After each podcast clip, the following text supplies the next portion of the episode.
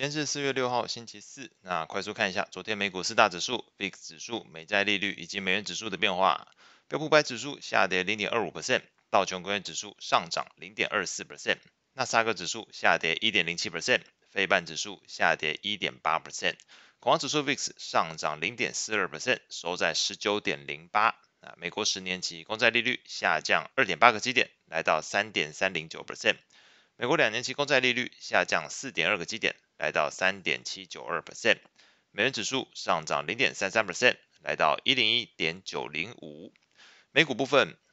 那有小非农之称的美国 ADP 就业人数报告显示，三月份增加十四点五万人，远低于市场预期的二十一万人。那同时也比前一期的数据来得更低。那搭配更前一天 JOLTS 职位空缺数同样出现下滑，并且低于市场预期的情况，两个数据都增添了市场对于劳动市场放缓的一个预期心理。另外，昨天公布的美国三月份 ISM 非制造业 PMI 也从前一期的五十五点一下滑到五十一点二，那同样低于市场预估。那搭配先前公布的三月份 ISM 制造业 PMI 也是呈现下滑，并且低于市场预期的情况，那都使得市场投资人开始对于经济成长率下滑的一个预期心理同步转强。那对于景气变化比较敏感的成长类股是遭遇到市场调节，所以昨天看到纳指跟费半下跌都超过一个 percent，而以价值股为主的道琼工业指数则逆势上涨零点二四 percent。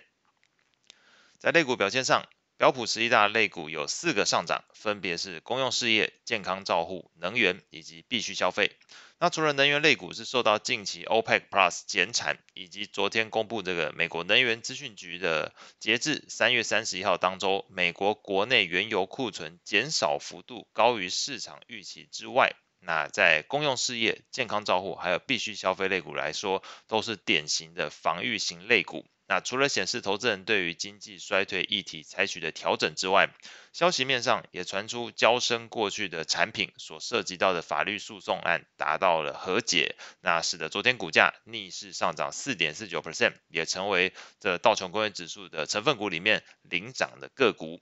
那把焦点再拉回到这个类股的层面来说，昨天。刚刚前面讲完了这个上涨的有四个族群，这个公用事业、健康照护、能源，还有必需消费之外，下跌的部分来讲，昨天跌幅超过一个 percent 的族群有三个，那分别是非必需消费、工业以及科技族群。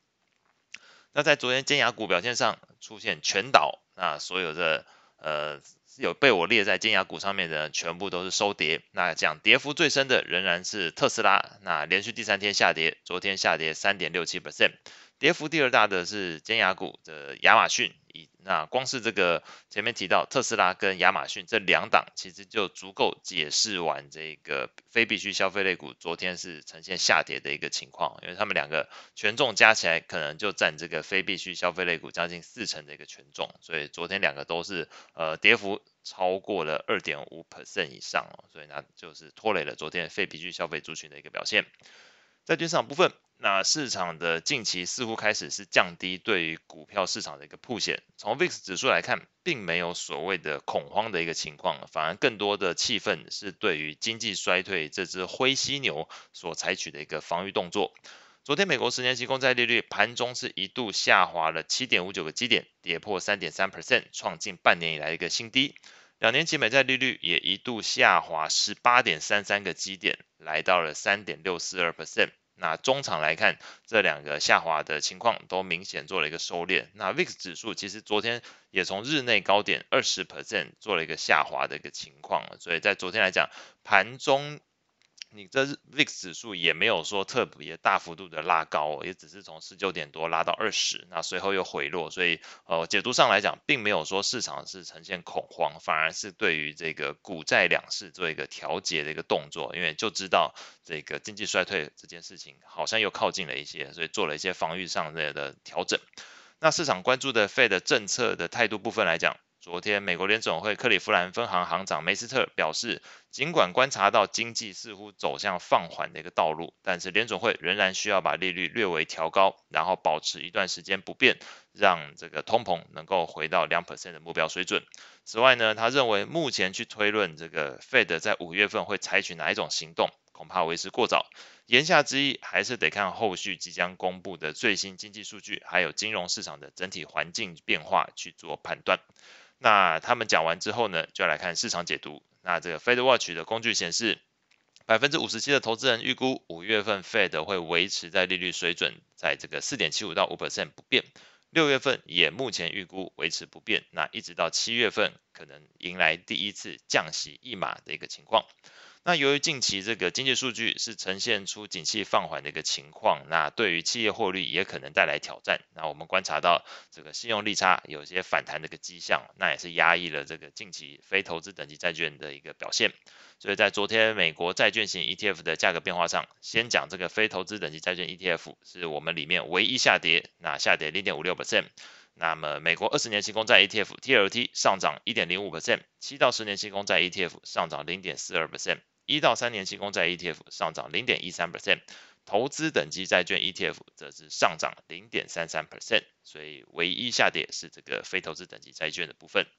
外汇市场部分，昨天举行利率会议的纽西兰央行意外升息两码五十个基点，把这个官方利率上调到五点二五 percent，创近十四年以来一个新高，同时也是连续第十一次升息。那凸显出，即便经济成长动能逐渐放缓，纽国央行还是坚持对抗通膨的一个决心哦。那由于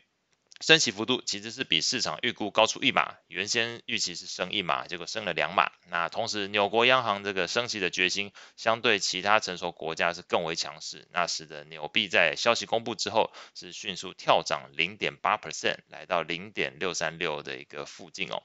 那么对于这个未来经济前景，纽国央行是预估国内需求会持续放缓，那核心通膨和这个通膨预期也会逐渐回落。那未来的政策，货币政策还是取决于国内通膨放缓的一个程度。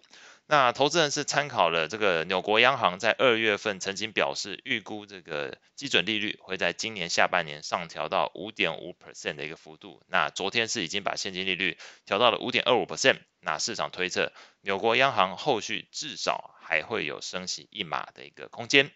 那在昨天汇率型 ETF 的价格变化上啊，美元指数上涨零点二九 percent，那欧元下跌零点零四 percent。英镑下跌零点四六 percent，日元上涨零点二一 percent，瑞郎下跌零点零四 percent，基本持平。那澳币的部分下跌零点四六 percent，加币的部分下跌零点二 percent。那另外黄金的 ETF 是下跌零点零八 percent。